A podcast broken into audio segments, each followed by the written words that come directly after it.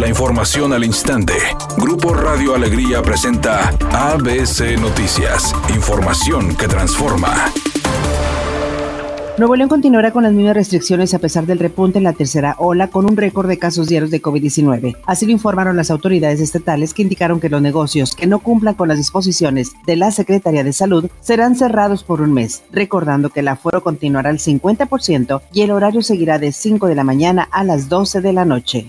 Largas filas se observaron esta mañana fuera de las oficinas de agua y drenaje de Monterrey, ubicadas en el municipio de San Nicolás, donde las personas acudieron por cargos excesivos, aclaraciones y quejas, además para realizar pagos de recibos y acceder a uno de los cajeros. La gente, aunque acudió temprano a realizar estos trámites, fueron atendidos después de las 10.30 de la mañana, manifestando quejas como cargos de más del doble de sus recibos de agua, medidores con fuga, domicilios que están marcados como colegios y son viviendas, entre otros. Además, las personas pedían al personal de esta empresa que el proceso fuera rápido para evitar el riesgo de contagio de COVID-19.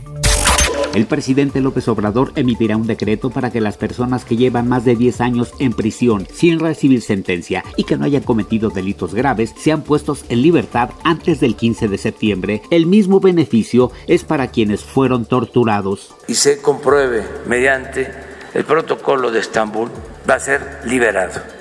No queremos la tortura en México. También serán liberados adultos mayores de 75 años y personas de más de 65 años con enfermedades crónicas. Editorial ABC con Eduardo Garza. A partir del 15 de agosto inicia la racionalización del agua potable en la zona metropolitana. Los cortes serán durante la noche y madrugada. La presa Cerro Prieto solo tiene el 15% de su capacidad, el cuchillo el 56% y la presa La Boca el 78%. Ya vienen los cortes de agua y aún así hay muchos que la desperdician.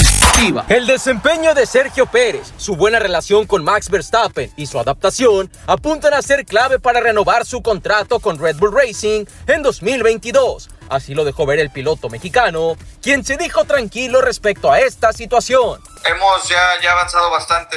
La verdad que el equipo está contento con mi trabajo, yo estoy contento con el equipo y vemos un, un futuro juntos. Entonces era cuestión de tiempo eh, pero los dos queremos continuar.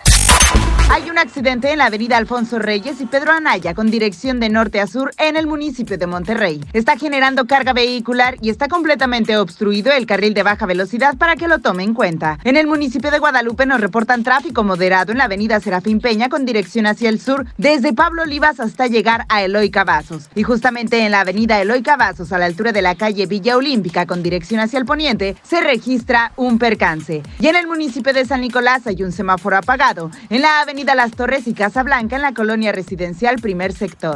Es un día con cielo medio nublado, una temperatura máxima de 32 grados, una mínima de 28. Para mañana viernes se pronostica un día con presencia de nubosidad, una temperatura máxima de 34 grados, una mínima de 22. La temperatura actual en el centro de Monterrey, 30 grados. ABC Noticias, información que transforma.